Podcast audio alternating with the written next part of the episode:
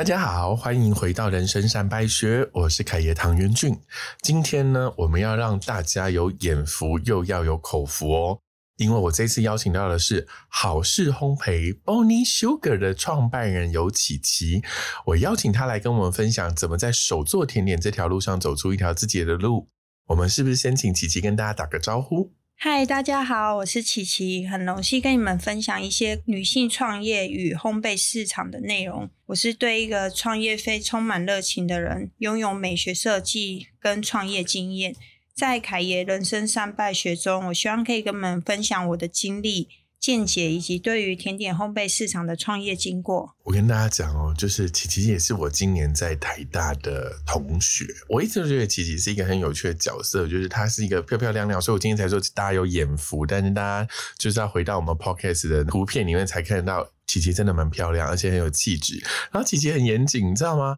他现在在我的对面是看着稿子的，他很紧张。但是我觉得这就是有一些创业家或者是女性工作者，尤其像做这种甜点这种是食物是非常非常谨慎而且专业的，所以这也可以表现在琪琪现在诶，连我那个小小不知名的 podcast 他都这么用功。但我还是要请琪琪比较自在一点，跟我们聊聊接下来的问题，就是说，哎，琪，为什么你会想要去做这个烘焙？有什么缘分让你踏上这条路吗？我大学毕业后，就是在设计学系取得学位，然后工作后我就兼职两份。你是学设计的？对，我是学设计。然后学完设计以后，兼职两份工作。对，一份是设计公司，对，那早上也是九点上班，然后下班之后，我就会骑着我的机车去师大夜市 摆摊。上午的那个正职的设计是设计什么？平面。还有网站设计，所以其实你是一个平面设计师。对，然后那你的晚上在摆摊的时候是卖什么呢？卖服饰。然后你就过了一个打两份工的日子。对，将近两年。那你后来怎么踏上烘焙？在设计工作的那一份早上，因为精神不济，骑车有点就是有擦撞，擦撞。对，那时候我才意识到，我可能每天睡眠时间太短了。因为其实我上班都非常认真，所以我基本上是不太会打瞌睡或什么的。所以在平面设计的老板也蛮喜欢我的，他常常都会坐在我旁边，然后去跟我说工作要怎么做。后期我觉得我的精神状况可能没有办法这样支撑两份工作，所以我有跟老板提示说，嗯，我晚上有自己创业，那是不是可以就离职？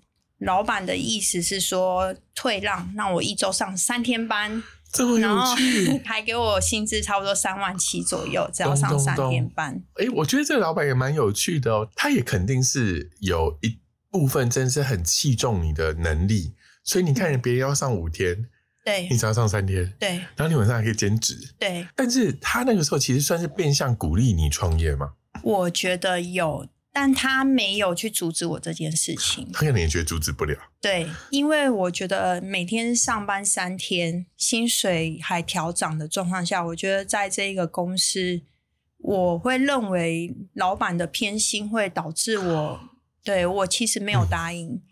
对，什么？刚刚刚刚那段，其实他提出了一个 offer，你没有答应啊？对我没有答应，所以你走了。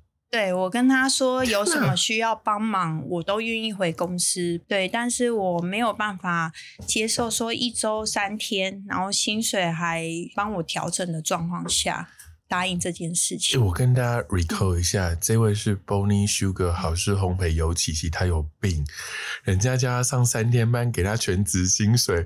他不要，然后他晚上去卖服装。其实我问你，那个时候老板给你那个 offer 的时候，就是三万七做三天就好。对，你那时候晚上赚多少钱？我那时候晚上的营收大概九万至十万，但我觉得钱这件事情对我没有很重要。我为什么跟大家讲这个女孩很疯狂？哎，就是等于是说你上班三天赚，呃，然后四周十二天赚三万七。那你是天天摆夜市吗？每天我基本上你看三十天你赚九万到十万嘛。对，逻辑上来说，你说钱对你不是重要的，然后你又更好玩的是，大部分的人是因为经济有问题或困难才会去摆路边摊啊。你漂漂亮亮又有一技之长，你为什么要去摆路边摊？我觉得那时候就有一个创业的精神，我也不知道为什么那么早，那个时候找到你才刚毕业不是吗？对，刚毕业，我只是想试试看。你只是想试试看？那你有租摊位，还是你就是一个简单的什么汉嘎推出去？对我其实，在前一年半之前都是租摊位。一个皮箱而已，就一个皮箱，一个皮箱拉过去，然后打开这样子，对，打开这样卖衣服。对，但一年半后我就开了三家实体店了。这样这个有问题。对，他是 Bonnie Sugar 有奇迹。他在刚毕业的时候做早上做设计师，然后晚上做摆摊，然后呃可能一年多就有三家店面。对，三家。那你当然就不用做这设计师啦。对。但其实那个过渡期你可以多赚一点，你又不要，你很讨厌被人家讲话。嗯，我觉得。相信公司有会计部门，他一定知道薪资的结构，还有老板的偏好。我觉得人多少都会传出去。那因为基本上我在那家公司，其实人缘还不错。嗯，对我没有跟任何人有不太愉快的状况下，你又不想变成特立独行，对，或者是什么老板就偏心偏爱他啦，你不想。嗯，不想，所以你就毅然而然就走了。对，所以我现在跟这一个公司的任何人都还蛮蛮好的，有保持一定的关系。哦，就直接变成夜行性动物了，你就会开始摆摊了，对不对？对我早上其实蛮早，十点就会去五分埔批货。是，对。那开了实体店面之后，我就是往返日本、大陆、韩国，就你一个人去？对我一个人。现在有请你到底在干嘛？哦。然后你这个这个卖衣服的时间，你卖了五年，对，五年。然后最后三家店，对，三家店。那你为什么突然又不想要了吗？我那时候负债将近有两三千万，原因是因为库存管理的问题哦。所以，比如说你慢慢做这个退回，就去路呃去五分亩拿货，其实没什么库存。对，真正有库存的是你在日本跟韩国拿货的时候，一直叫，对不对？对，没错。那你是不是傻傻去做定制款？对，打版。对。所有的孩子要听好这一集。如果你有服装梦，要设立。所以那时候五年，你是逼不得已。虽然三家店看起来风风光光，但是你其实是负债千万的。对。那就要放倒了，是不是？我那时候有冷静思考过。因为就是负债那半年，其实过得蛮煎熬的，资金上面也会一直想要去做一些求助。那我觉得这样子再下去也没有办法，所以我把现有的门市我不退租，我稍微改了一下装潢，然后桌椅摆下去，买二手的烘焙设备，就开始做烘焙这件事情了。我大学同学的妈妈是白木屋退休的师傅。哦，是哦，对他愿意让我去他家学一些基本常识。他教你这样子，你就是真的是出生之犊不会虎。你三间门市，然后摆个简单的座椅，改一点小装潢，然后你去学了两招，你就开始做烘焙。对，然后我拉了我的大学同学，那你大学同学学设计的。对，我们两个设计师，然后在那边做做蛋糕。对，没错。那我是做外场。他是就做内场，你去跟白木屋就是前辈学习，也只是基本概念，因为你是外场，对，所以重点是那个内场。对，但是后期因为量产能有变大，我也得要下去烘焙帮忙。你那时候为什么会选烘焙？我其实觉得烘焙市场那时候有看到一些些缺口，我觉得传统的蛋糕店。做的东西都差不多。那你一开始摆几个桌椅，然后开始有一些基础的二手的烘焙逻辑，你一开始就卖到你要卖的东西，然后得到你要的成绩吗？我们一开始当然报废量很多，懂懂。对，那因为服饰的累积人脉的基础，其实他们都有看到我在粉丝团上面有 po 说我们要转行了。那这一些布洛克。他们也很支持我们。就以前是服装的布洛克帮忙你的，对，现在就你要做吃的，来来来，我帮忙。像我很感谢唐薇，对，其实我没有花很多的时间在跟他们做交流，但我们在做转型这这部分的时候，唐薇带着一群好朋友来我们这边做学习，就是学习烘焙。我们还为了大家开了一堂课，然后由我们师傅来教这些伙伴，对。好有趣。所以其实你那时候也不是纯卖蛋糕，你还可以教他们 DIY 的对对烘焙课程，然后借由这样子打开了知名度。对，那那时候三间都做一样的事情，都改了变成蛋糕店，还是只有一间？我们先从高雄开始，所以最后就是三间都是了。对，天哪，好特别！那那我问你，你觉得什么时候这个改变或者这样的转型到了一个阶段，就是好像也不能这么草莽的转型，我可能已经转型到一个程度，要开始呃正规化经营，有这个历程吗？嗯，三家店它的营收有慢慢的翻倍，然后百货公司也开始经营了。所以我们才开始设置工厂。所以其实对你来说，转捩点是三家的营业额有上来。对，我的努力被百货公司看到，邀请我们来设柜。然后你记得第三阶段说：“好吧，那如果是这样，那我要做一个中央工厂。”对，那个时候啊，大概是你决定转型以后的多久？四年。你五年前面五年是纯做服装，对不对？对。然后后面接一个四年。对，哇，你好厉害！你在算我年纪吗？不是不是，我在算一个，就是套句我们现在正在学的叫做曲线，就是你知道，其实那是很吃惊的。就是说，你有一个不错的工作，只要做三天拿三万七，你不要。我以为你是因为做裸宾搭就探级，结果接着裸宾搭变成店面的时候，你在短短五年从极盛到极衰，就是负债了千万。然后那个时候你还很年轻诶，你在这个过程里面，你没有选择放弃，因为正常的人都会觉得我就放烂它，我不要最大，或者是我就故意喊一个什么呃倒闭还是破产，对我就不管了。哎，你不是哎，你就袖子拉一拉，然后店里改一改，然后还有最后一笔钱去买那个二手的烘焙，然后你不懂哎，你不是科班呢。对，我就觉得我遇到好多好朋友，就像我们买二手烘焙，对，或者是买蛋糕柜，其实我都有弯腰的去跟他们说，不好意思，我可不可以做分期？我可不可以先经营，然后后面再去做把这些设备的款项还清？然后你知道为什么我刚问你后面几年？因为你知道，当你这个角度，你花四年，你不是从零哎。是从负的开始，到那个第四年，就是蛋糕做到第四年，可能你开始在中央工厂，应该你这个四年已经把前面服装的都还完了。对，差不多。哎，四年从负的开始，可以一年还五百万呢。因为如果你是付一两千万，对，你其实是每一年光摊尽力要摊五百进去，哎，对，你真的很努力。你记得你那个时候有多努力吗？我基本上店面的网络行销、粉丝团，还有美术美工，全部都是我自己做。啊，没办法，那是你水平面呐。对。然后你三家店，你可能也无时无刻都得在店里或工厂。对。在在刚刚讲的那个阶段往后，在公共厨中央厨房出来以后，你的那一段阶段又是什么样的目标？比如说规模规模化经营，还是你要打造品牌？你那时候的梦想是什么？我那时候梦想是想要打造品牌，是对。那今年来讲，我们又去设第二工厂了，就是到第二个工厂了。对，因为第一个不够做，还是第一个的制造的模式不是你想要，你想要做别的别的路线。制造模式现在是我们要的，但是现在工厂是租的。我们今年其实跟很多的烘焙的一些老板们在聊天，对他们都认为我们公司需要有资产。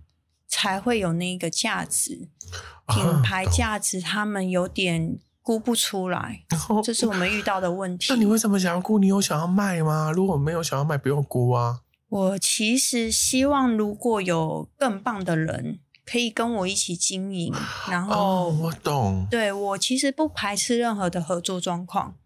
我觉得所有的关系都要最大利益。就比如说，我这边有不错的 idea。他那边有不错的技术，我希望大家都是比较好的。那你一开始在共好的逻辑里面，你第一次因为那个裸皮搭应该是自己做，对不对？对。然后到三家店，你还是自己。对。哇，那你真的是一个人承担这个负数哎。那到烘焙的时候也是自己。对。但我的团队里面这些伙伴都很好，包含我们的创始主厨，然后营运长。会计，其实我这样一路走过来，其实都是他们在协助我。但这么棒的团队，其实某个程度里面，它还是你的专业团队，但不是你的共同创办人。我觉得创办这件事情，如果有秉出当初跟我一起工作的主厨，我觉得不好，我一定也会把他纳入创办人。只是因为他没有资金上面资金的投入，益助，不算呃名册上的股东，但是你的心里就是知道，他就是我的共同创办人。对，还有刚创始的一些副理，比如说我的助理，这些其实我也把他们当做创办人。好棒哦！我们下次会可能会有一群五六个，都是你心里面觉得非常非常感谢，对，非常感的共同谢。创办人。我觉得团队真的非常重要。然后你刚刚讲的那件事情很棒，因为你就是这样认知，所以你会觉得说这不是我自己所拥有的，对，所以你很愿意共好分享这些 benefit 给呃未来只要能够对这个品牌好的人，你都愿意让他们加入。对，像其实他们也有对工作有倦怠，嗯对，那我也有跟他们都有保持蛮好的关系。嗯，他们有时候现在也会来帮忙公司，也会帮忙来顾东顾西的。虽然他们在其他的企业体当中，你怎么看待你对不论是以人为本，还是跟人际关系的交往？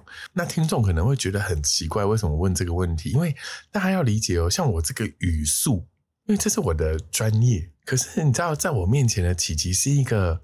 非常温柔婉约，讲话大概是我的零点六五倍而已，嗯，所以他很慢。然后我有时候就会说：“琪琪，我在你面前会不会相应起来？就是我很急了，但你又是一个对人很根本温柔的人，就是好像你不是急切的那种，不是那种公关模式的人，可是你又能够常常让我感觉说，琪琪虽然缓缓的，可是那个缓缓很实在。”就是他就会在很多小的地方里面去贴心的对待一个人，但是好像听你讲起员工，你也是相对温暖蛮多的老板。你有没有什么待人处事之道可以跟我们分享？我目前在事业上面或工作上面，这些伙伴对我的感受是是急迫的，然后觉得我是蛮凶的。真的假的？对，我跟你说，她有双重人格，我们要小心这个女孩，她很会演。尤其琪小姐在我们课堂上是非常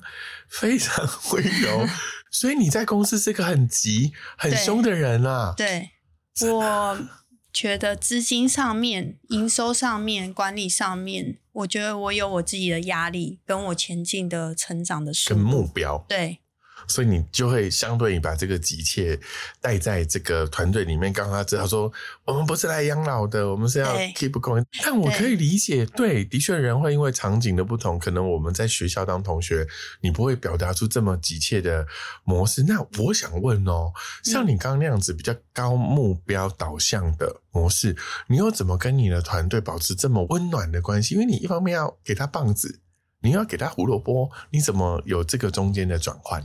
我其实会跟他们说，我三年五年要达到的目标是什么？我会先释放讯息给他们，他们觉得能跟得上，他们就会留下来。不能跟得上就飞到 的这样。对，不能跟得上，他们会跟我提。就像我们最近因为买了新的工厂，买地建制，有一批的伙伴，他可能没有办法适应我现在找的一些专业的人员进来。对，那我也有跟我们旧有伙伴说，我其实真的还蛮重视他们的。但如果你觉得这个体系让你压力很大的话，我觉得我们可以讨论看看。你可以先在外面闯一闯，再回来。我这边永远都会接受，就是或者是永远都会敞开心胸的去拥抱他，我们一起努力。我会以这个方式去跟我的现有的伙伴说。你的回国率大概有一定的比率吗？还是你刚刚讲那句话，其实没有人敢回来？现在目前应该是两三位回国了。哦，那其实还是有啊。对，因为一般的企业主是不会像你刚刚那么透明说，我永远都敞开心胸让你们回来。因为有的时候企业主会觉得你走了，就代表你心里要么不能认同，要么跟不上，要么可能你对我有有一些埋怨。然后，所以你要一个企业主做出一个承诺，说没有问题，我永远都敞开心胸等你们回来，再度加入我们。这个思维是很很好的。但回过头来，我担心的事情是什么？你知道吗他当初就已经觉得这个转速太快，他才要分离。他下次回来，他更不可能跟上接下来的转速啊！我懂，但我觉得他可能也习惯我们公司的模式。哦，他如果到其他公司去，搞不好水土不服，你就回来了。对，那他回来的角度还 OK 吗？就是这样两三位回来以后，有更好棒棒、更专注吗？对，会比较专注。哎，也不错，就是真的是，就是有时候还是要知道一子而教，送别人去帮我教个一两年，然后再还来给我。因为因为人是蛮理性跟感性，他会知道谁对他比较好，所以他会做出选择。对，里面有一个有一段很好玩，就是我们刚刚讲你很苦的时候，你说行销啊、文案啊、设计都你做，我自己跑去 Only Sugar 的官网的时候，我发现。它不是像以前的印象中的蛋糕店的官网，就只是一颗一颗一颗的蛋糕。我发现你很喜欢，当然你设计一定是很漂漂亮亮的。可是我觉得你在图的旁边通常都会给一些一定比例的文字，哎，对，你怎么会想要这样做？我觉得生活跟食物必须要结合。我认为食物应该要给人有温暖或者是开心愉悦的感觉，所以你就会想要在那个漂漂亮亮的蛋糕的旁边写出关于生活的文字。对，所以那些都你写的。对，我的天哪！哎，大家真的可以去官网看哦，它的官网真的跟散文集差不多。对，而且我记得好像还有一些东西是你还会做类似。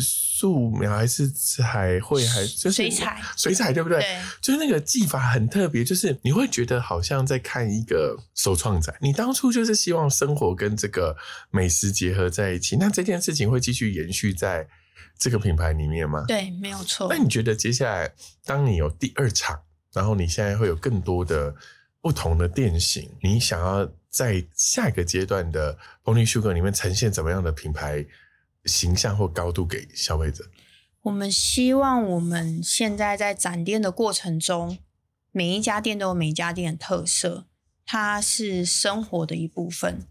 等于是说，他可以在我这边工作，可以在这边学习、读书等等的。那他可以踩点每一个地方，风格都不一样。每一个店不一样的这件事情，我还看到，其实你有公餐呢。有时候你知道，有一些甜点店大部分都是 take out，你来买然后就带走了。然后你可以内用，所以是网红型蛋糕店。对。然后你还公餐。对。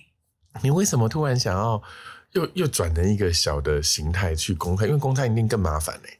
我们希望消费者来我们这边可以待久一点，所以我们没有限时。网红啊，百度用摆家那样，够不爱限时，真正是对钱，真是无感觉。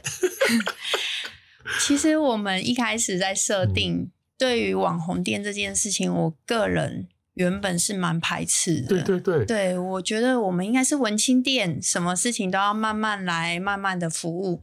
但是后期可能人数变多了，嗯，大家的既定印象就变成网红店、网美店，这部分让我自己很煎熬。所有的店在一开始，老板娘的心里，老板的心里啊，都是我就是要做气质。文青优雅，可是呢，很不巧，喜欢这个店型的有一个很大的比例是网红。你的气质还是在的，只是说，哎，网红来的多了，然后别人看到，哎，店也漂漂亮亮，东西也漂漂亮亮，客人也漂漂亮亮，统称网红店。所以你不要挣扎，因为我觉得这也是一种很好玩的自我淬炼。你想想看哦，这群自媒体网红，他去多少店？很多。对，你能够让他留下。甚至一来再来，就代表你已经通过了这个更难的试验。对，他可能比一般的消费者，他可能去过十倍甚至一百倍的店家。他如果还愿意主动的选择你，而且不断的回购，那你叫网红店也没有什么问题呀。对我那时候心里煎熬一下，但换个转念，觉得我真的也很感激他们过来，因为他们真的都是很漂亮、很帅的一群，对不对？我们现在就得了便宜，这样。为了我们的店，然后拍出很多很棒的照片，对，还精心打扮，然后还为一张照片瞧了半个小时，对，加上他们还有拍影片，还要写文章，我觉得他既然对我们家那么用心。我也很感谢他们，非常感谢。其实是啊，我觉得创业的每个阶段真的都有我们舍不得忘记的贵人。对，就会有时候想起来，就是在我苦到真的是无暇顾及这么多人的同时，对，谢谢你们存在在我创业的回忆里面。然后，因为当年的那个失败，应该只是一种对财务或库存的不熟悉，对不对？对。那你那次有学到吗？有。所以你现在财务很凶。其实你学到了。你就会知道，后来在烘焙或者是在店面，甚至是在整体像呃，现在还要做新的工厂的财务，你都格外谨慎嘛？对我自从那一次失败之后，其实做每一个决定都蛮小心的。我有一个好朋友，他是做资深会计师的，他那时候有看着我从跌落到慢慢的成长，他有跟我说：“你买任何的东西之前，你都要思考一下什么时候回本。”你自己在心里想一下，你再决定要买这个东西。这一句话真的是烙印在我心里，不管是做任何决策，我都会记得，而且会思考。可是这件事情会影响你在用人的思维吗？譬如说我请这个人，他的薪水是这样，你心里边也会像那个购买机器的同时去回来讨论自己说好。那这个职位，我需要它达到怎么样子的绩效，甚至是 KPI，然后我愿意等它多久？你会这样子思考，还是你对人是不同的模式？其实我对人也是这样的思考。这这个美女现在没想要蛇蝎心肠，但你没有错。对，正常来说，本来就应该要去思考说，我们是做企业的人，其实最重要的逻辑是存续企业，帮助更多的人就业，然后为社会福祉。增进更多的 benefit，所以我觉得企业赚钱是天经地义。然后当然也就会去思考说，我有多少的资源，请多少人，要达到更好的效益。你其实很好玩，刚我们提到这件事情的是，如果他追不上你的速度，你就会说 let it go，你可以考虑看看要不要先出去努力看看。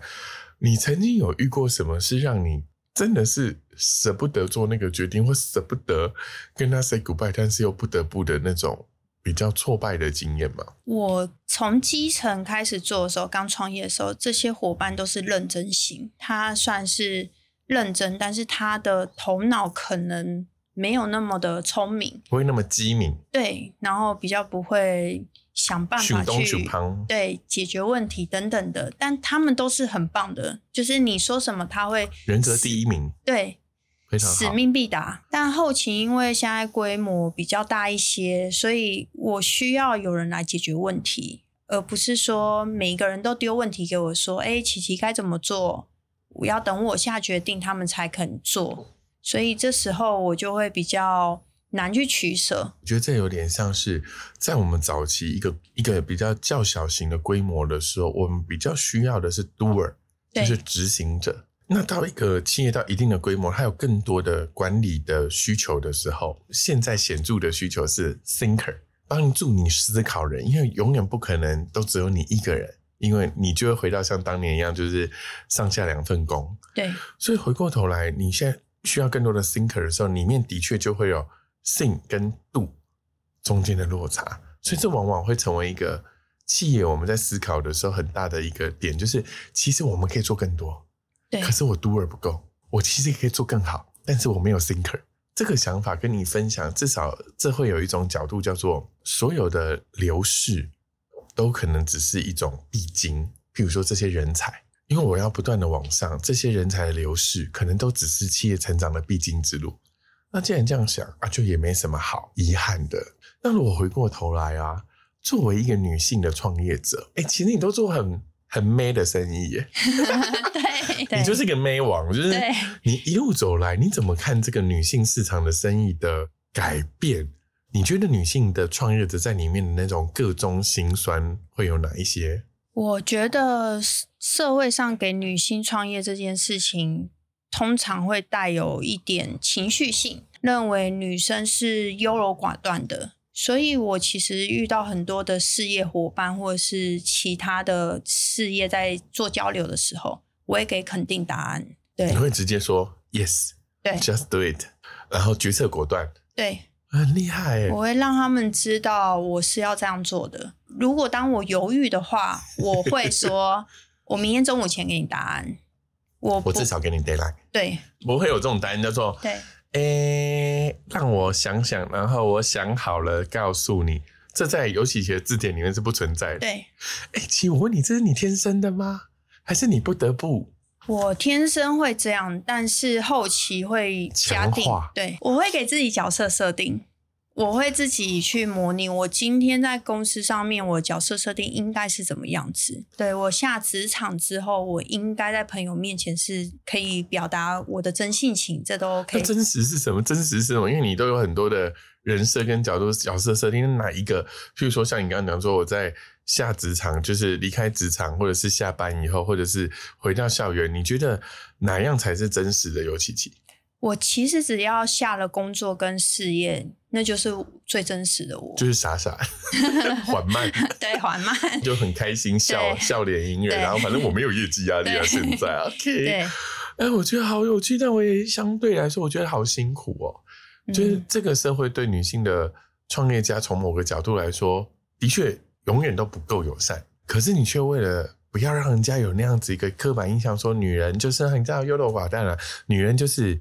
情绪起伏啦，啊，女人就是啊，她今天那个来，所以老板才对我比较大声。没错，你会因为这样子的刻板印象而严格要求自己的人设？哎，对，我在公司面前，这些伙伴面前很少笑。这样有人格分裂，我跟你说，她在我面前是一个，她一直在笑，嘴巴也在笑，她眼睛也在笑的女生。她为什么？你知道创业害人有多深吗？好夸张哦，琪琪。对，然后我就会觉得有点有点不舍，就会觉得说，对。你看创业害我们害得多惨。那如果一路走来，你觉得说以一个女性创业家在这个历程里面啊，你如果可以改变一件事情，你会想改变哪一个决定吗？我没有想要改变任何事情，就是我苦都不改哦。对，我觉得我做任何的事情，跟我现在遇到任何事情，我从来没有后悔过，也没有回头去抱怨过。我只觉得这件事情就是我应该要去解决问题的，所以你跟我说我这一段的时间创业的时间要改变什么？我觉得没有。天哪，你好特别！你服饰业五年的路边摊到两负债两一两千万，那一年你才几岁啊？应该不到三十岁。一个不到三十岁的女生在扛一间哦，一间没有股东哦，一间哦。大部分人选择应该不是这样的啦，大部分人选择不就是跟家人哭穷，跟朋友借掉，然后可能比较不聪明的去找地下钱庄，又或者是就像我说的，我要放弃。所以很多人可能对那样子从复数重生的那个机遇是巴不得。凯，我跟你讲，如果这样，我宁愿当初我早点念 EIMBA 学一下财务，我当年应该不要那样大手大脚。但你好特别，所以我从不后悔。对，因为其实我负债那里面还蛮多故事的。我没有像你说的，我没有找求助，该找的都找了。我主要的用意是，我要让我的信用，我在银行端是非常正常的状况下，私下该找的我都找了。你反而不是说，像有一些人就是摆烂不要，他就是只欠。银行钱呐，反正破产了以后，几年以后就是一条好汉。你也不是哎，对我不是。你是用什么信念一直坚持，甚至到现在哦，这个信念还坚持到让你有一个许愿一个愿望，可以重新再来，你竟然都不后悔。那个信念是什么？我觉得热情，热情。问题是你是路边摊卖服饰到做烘焙，你如果是对一件事情有热情，我可以相信。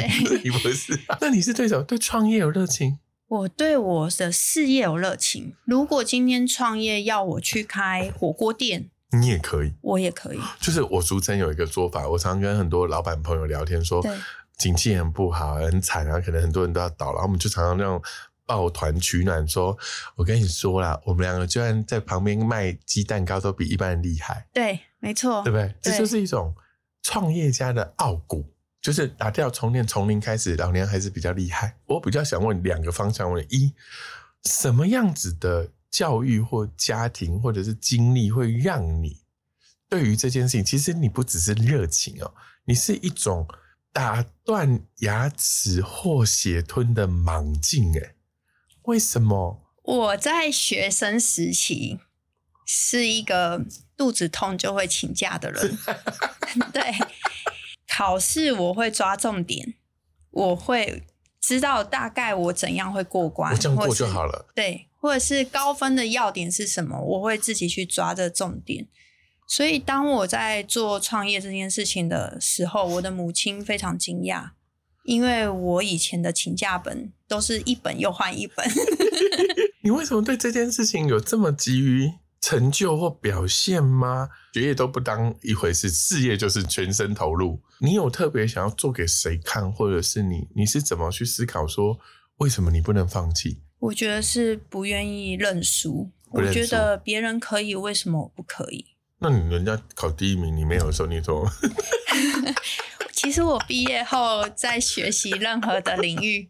我也是卯起劲来读，他是我同学，他也是台大，我也是不能够太强行啊他，毕竟 我功课也是很好。我没有跟同学不要误会，是他很好，我没有我就烂哦。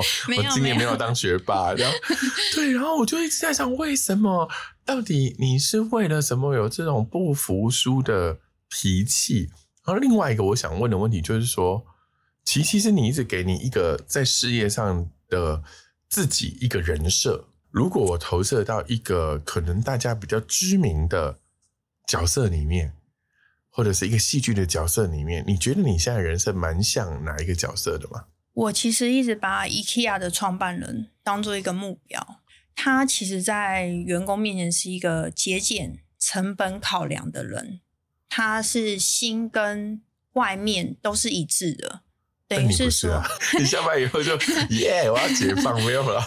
对，你喜欢他的品行一致。例如说，他现在对于员工，他是简简约的，他的私下也是简约的。嗯，对，所以你呢？你的一致是什么？我希望在我员工面前跟他们说，不能浪费，我们要节俭，我们什么事情都要想过去做。对我也希望我自己可以达到这个部分，所以我不会像一般的女生一样。物欲蛮高的，对，而且我固定上班就是穿了两三套的衣服，跟我一样，跟我一样。对，我当年创业很可怕，我去拉蒂布买了七个颜色的 polo 衫，然后配两条牛仔裤，然后一路到现在，我前几年更扯，我后来到社会上面，我有十件白衬衫，后来有一年我发胖了，我现在改穿黑色喽，所以我的好朋友们都会说这人有病。你知道有一个人一辈子都穿白色，突然有一天他有黑色衣服的时候，他们会觉得他人格分裂症。但我们都一样，我们都觉得说，对，时间应该花在比较相对有价值的地方。我也希望让他们看到，我不是在花时间在打扮，我也是跟你一样，就是穿白 T、白色的衣服，在他们面前呈现。那是因为我们美啊，我们穿什么都美。对，不用花很多时间，这是我们本，这是我们本能，好不好？我们就这样，我们穿白色很美，好不好？拜托，我觉得你一路走来不后悔又不服输，然后你的人设是一个 IKEA 的创办人的思维，然后你又很追求平性一致，我觉得这些种种的特质也代表了一个新时代的女性创业者。我们是怎么样被要求，被这个社会或被我们自己的那种。求好心切要求的，反过来哦，其实因为你这样啊，你这样夯不啷当，你创业十几年，回到学习的这件事情上，就是回到学校的时候，我们今年都回去了。对，你为什么要回来？你忙的要死哎！我其实，在台大推广学院读了三年的学分班。那学分班里面大概的成分是吧？都是学什么？呃，学呃管理。策略、财务、行销、财务，那这些老师跟教授也是商学院出来，对，所以我已经习惯这三年四年，对，要学习。那为什么会去考 EIMBA？是我不想让我学习断掉，就算我今天考不上，我还是会在推广学院继续的上课。我要让我自己有规律性，一个礼拜就是要两天的上课。我怕我有一天如果断掉这个学习的时候，我可能会懈怠。你觉得惰性起？对，所以我认为这已经是我的一个节奏习惯，希望自己生活更有规律。我跟你说，我不碰任何有瘾的东西。哦，真的。我不打电动，不看漫画，然后不抽烟，不喝酒，我不眷恋任何的东西。我也是，所以他们说我很疯狂，我可以一夕之间说不要就不要，但那是一个自律的过程。对，我觉得这真的是讲来其实是心痛，就我们干嘛那么累呢？当然有好处，也就是代表说我们因为不会过度眷恋一件事情，我们也就不会迷惘。有些成瘾的东西会让我们失去判断的能力，比如说习惯，就是习惯这一群人，但这群人已经不够好了，习惯这个模式了，但这个模式已经不会赚钱了。我觉得创业家有一些时候好痛苦，就要自残，你知道吗？而且还要自知之明才会理解这件事情。所以我觉得琪琪刚刚讲的，其实我蛮感同身受。那最后，我我想问你一个有趣的问题啊，你如果现在想象一个画面，无论是你的品牌还是你的生活，你可以叙述一个快乐的画面吗？或者是快乐的愿景是什么吗？我希望烘焙业我们可以做到台湾第一。结合减碳或者是智慧化、自动化这部分，我希望人工的比例要减少。烘焙业其实也是劳力密集的一个行业，那这些师傅也是花了很多的时间在工作上面。我觉得这些应该是要用机器手臂，或者是用自动化的方式去执行，但也是因为碍于这些东西的资本太高了，所以我们要小心的规划，或者是达成这个愿望。所以我希望我们我们自己的体系跟公司有一天可以做到烘焙业的机械科技的头，很棒。那另外再帮消费者问一下，那在消费者的眼中，你希望他怎么看到这个品牌呢？我们现在真的还蛮努力在积极培训人才这部分。那很多的伙伴其实都是兼职员工啊，以及时代的交替。我们现在也很努力在做沟通跟协调。那这些零零后或九零后的，零零后多恐怖？他们蛮有自我的个性跟主见，所以我们不能拿以前那一套管理模式去跟他们做对谈。其实他们内心还是蛮脆弱的。你常常会说一句话，他会放在心里。对，他会在后面的时候跟你说：“哎，经理，我觉得。”这个话我会有点难过，或者这句话你说的不对，对，但我也很高兴他会说出来，没错，非常高兴，非常感谢大家愿意跟我说真话，对，因为我们真的不一样，对，所以我也会用这个模式去跟他说，今天这些小朋友讲话比较直往一点，直率一点，我也会跟他说，你讲这话我有点难过，我不舒服，我也很明白跟他们这样做交流，嗯，所以跨时代的沟通在我们的学习里面就是。透明坦诚，反而是最好的良方。对，所以现在在消费者面前，我们真的做的不是很好，但我们会努力，会去带领大家做到消费者的满意。这样子，我觉得所有的事情，当只要有觉察自己还不够好，就在变好的路上了啦。所以，我们其实今天非常谢谢 Bonnie Sugar 琪琪。然后我跟你说，他现在很可爱，他手上那一叠叠的讲稿，我都没有让他照稿讲哦。所以呢，我今天非常谢谢琪琪来跟我们人生三拜学分享这一些。那我们就下次见喽，谢谢，拜拜。大家好，我是凯爷。人生三拜学已经录了蛮多集了，这一年来啊，谢谢大家的聆听跟照顾。我非常想听到你们的回馈，所以如果你有任何想要听我分享的，或是你感兴趣的主题，都请你写信告诉我哦。